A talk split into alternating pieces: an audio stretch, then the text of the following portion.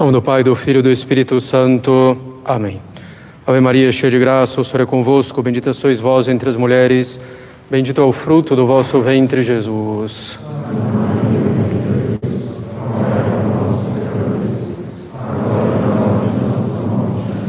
Podem sentar-se. Eu gostaria, antes de tudo, evidentemente, de pedir a oração de todos nesse dia de nossa padroeira, pelo nosso apostolado, então, que já tem oito anos aqui na Arquidiocese de Brasília.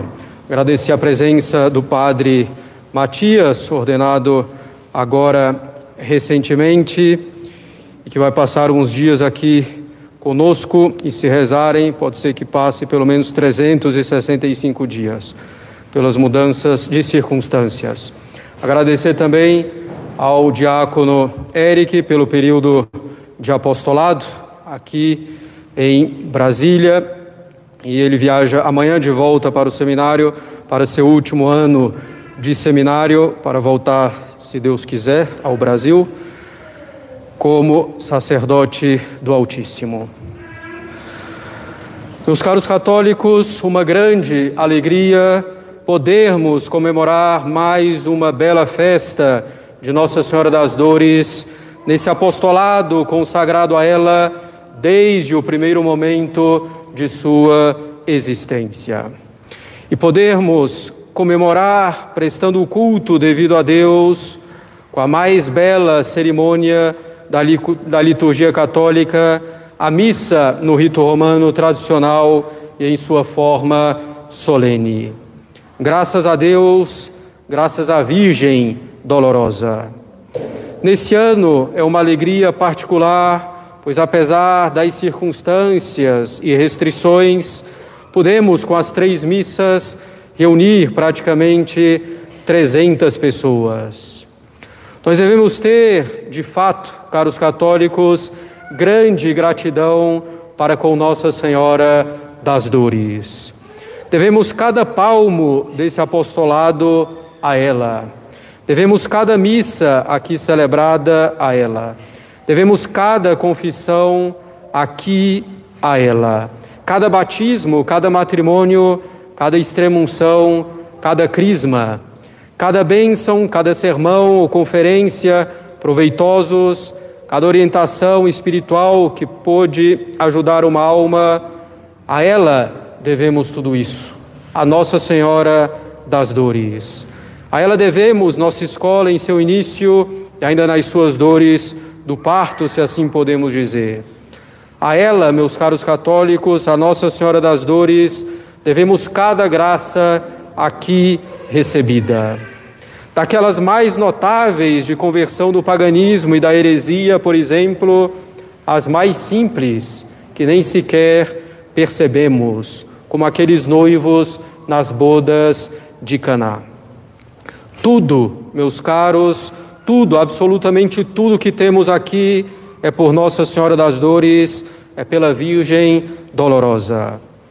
As famílias numerosas, de fato, na disposição generosa de aceitar a vontade de Deus, os jovens valorosos, as cruzes que recebemos, as contrições pelos nossos pecados, as alegrias espirituais. Tudo, tudo recebemos do coração transpassado pela espada de Nossa Senhora. Transpassada transpassado o seu coração pela espada do amor a Deus e do amor aos homens, meus caros filhos. Pensemos nessa jovem israelita em sua casa de Nazaré, suplicando a Deus a sua misericórdia para com o povo judeu e para com todo o gênero humano. E como resposta a essa oração irresistível, porque cheia de amor a Deus e de confiança, ela recebe a embaixada do anjo Gabriel. Sim, deve ela mesmo tornar-se a mãe do Salvador e, consequentemente, carregar nos seus ombros, ou melhor, no seu coração imaculado, a salvação de todo o gênero humano, com tudo o que isso significa. Deve carregá-la em seu coração unindo-se ao seu divino Filho, cooperando por graça dele na obra da redenção. Essa jovem carrega a salvação do mundo, sabendo o que deverá sofrer em união com o Redentor, pois é conhecedora profunda de todas as profecias. E ela aceita. A grandeza das dores que ela padece revela a grandeza de sua alma. Tal grandeza, meus caros, é a grandeza de um amor de mãe. É a grandeza do amor de mãe de Deus, é a grandeza do amor de mãe dos homens, de nossa mãe, caros católicos. Mãe de cada um de nós, especificamente. Não é mãe simplesmente de uma coletividade ou de algo abstrato. Ela é mãe de cada um, de cada um de nós, inteiramente mãe de cada um de nós. Ela nos gerou em suas dores na cruz e a nossa vida na graça passa sempre por ela. Nossa gratidão e reconhecimento, caros católicos, à Virgem dolorosa não pode ser apenas de palavras. Tomemos a belíssima sequência da missa de hoje, o Stabat Mater, para vermos como devemos agradecer a Nossa Senhora, deixando que ela forme a nossa alma à semelhança da sua para que sejamos outros Cristos. Essa sequência tem belíssimas petições a Nossa Senhora. E essas petições começam por chamá-la de Mater Fons Amoris, Mãe, fonte de amor. Dor e amor sempre juntos, na alegria da alma de Nossa Senhora, na alegria da alma católica. A sequência se torna um emaranhado de profundos pedidos para que amemos a Deus e para que possamos nos unir ao sofrimento de Cristo e dela na cruz. São palavras fortíssimas, caros católicos, que não devemos pronunciar em vão, mas desejando-as em nossa fraqueza. Eia, Mãe, fonte de amor, fazei que sinta a força da dor para convosco chorar. Santa Mãe, dai-me isto, trazer as chagas de Cristo gravadas profundamente em meu coração, do teu filho chagado, que se dignou por mim sofrer, dividir comigo as penas. Ó, dai-me, enquanto viver com Cristo, compadecer chorando sempre convosco.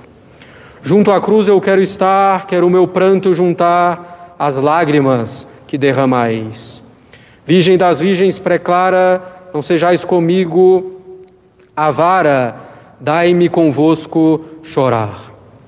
Fazei que porte de Cristo a morte, da paixão seja eu consorte, suas chagas contemplando. Por elas seja eu ferido, pela cruz inebriado e pelo sangue de Cristo. Desejos fortíssimos e profundíssimos, caros católicos, de nos unir à paixão de Cristo e às dores de Maria. São desejos de alma perfeita ou que quer seriamente a perfeição, ainda em suas fraquezas. Desejos que devemos ter, embora conscientes de nossas misérias, nos apoiando na Virgem dolorosa. É para essa união com Cristo crucificado e com a Virgem das dores que devemos tender, meus caros filhos, pouco a pouco, com as cruzes do nosso dia a dia, com suas responsabilidades diante de Deus. Nessas cruzes é que encontraremos a nossa felicidade inebriados. Não fujamos das cruzes que Deus nos dá e das quais não podemos escapar legitimamente. Como sempre dizemos, podemos procurar soluções legítimas para as dificuldades e sofrimentos mas não podemos fugir propriamente das cruzes. Nossa miséria é tão grande, caros católicos, que somos capazes de dizer que a cruz que nosso Senhor nos dá é o que nos atrapalha na nossa união com Ele. Falta-nos amor a nosso Senhor e à Virgem dolorosa. E por isso pedimos também, na sequência Stabat Mater, fazei arder meu coração no amor a Cristo Deus, para que lhe possa agradar. A dor e o amor nos trazem a alegria católica. Se fugimos da dor e do amor, cairemos no ódio a nosso Senhor, na tristeza mais profunda, a tristeza dos que vivem separados de Maria e de Jesus, ou a tristeza daqueles que só os acompanham de longe, covardemente. A dor e o amor é que trazem alegria na alma católica. A dor, como dizemos na oração ao final da ladainha de Nossa Senhora das Dores, a dor para suportar por Maria e por Jesus toda dor. O amor para desprezar por Maria e por Jesus todo outro amor. A dor e o amor. Dai-nos, Maria, a graça de retribuir o vosso amor. Formai a nossa alma, Virgem das Dores, na dor e no amor, pois essa é a vossa alma. Dor e amor com humildade, com recolhimento, com discrição. Formai a nossa alma, Mãe dolorosa, na dor do cotidiano, das cruzes de nossa vida. Formai a nossa alma no amor mais sublime a Cristo crucificado e no amor a vossas dores. Os que semeiam entre lágrimas, colhem na alegria, nos diz a Sagrada Escritura. Semeemos na dor e no amor e colheremos na alegria divina. E a colheita, meus caros filhos, tem início já aqui nessa vida. Em nome do Pai, do Filho e do Espírito Santo. Amém.